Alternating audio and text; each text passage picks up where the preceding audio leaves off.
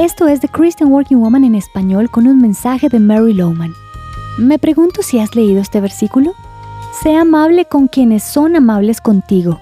Sea amable solo con las personas que te agradan.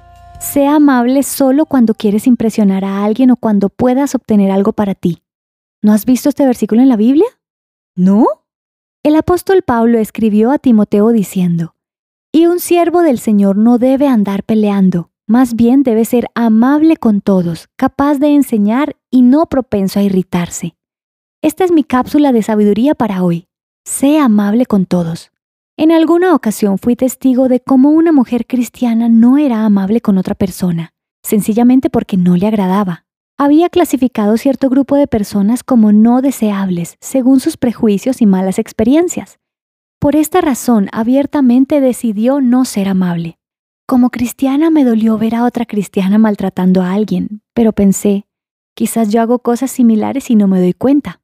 ¿Sabes? Es fácil ser amable con personas que merecen nuestra amabilidad, pero la Biblia nos llama la atención a ser amables con todos. Esto incluye extraños, personas que te irritan, que no son amables contigo. Esto quiere decir que todos incluye a todos. En una ocasión no fui amable con el conserje de un hotel.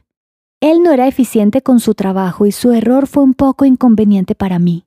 No le dije nada, pero estaba segura que mi lenguaje corporal y las miradas que le di fueron muy poco amables.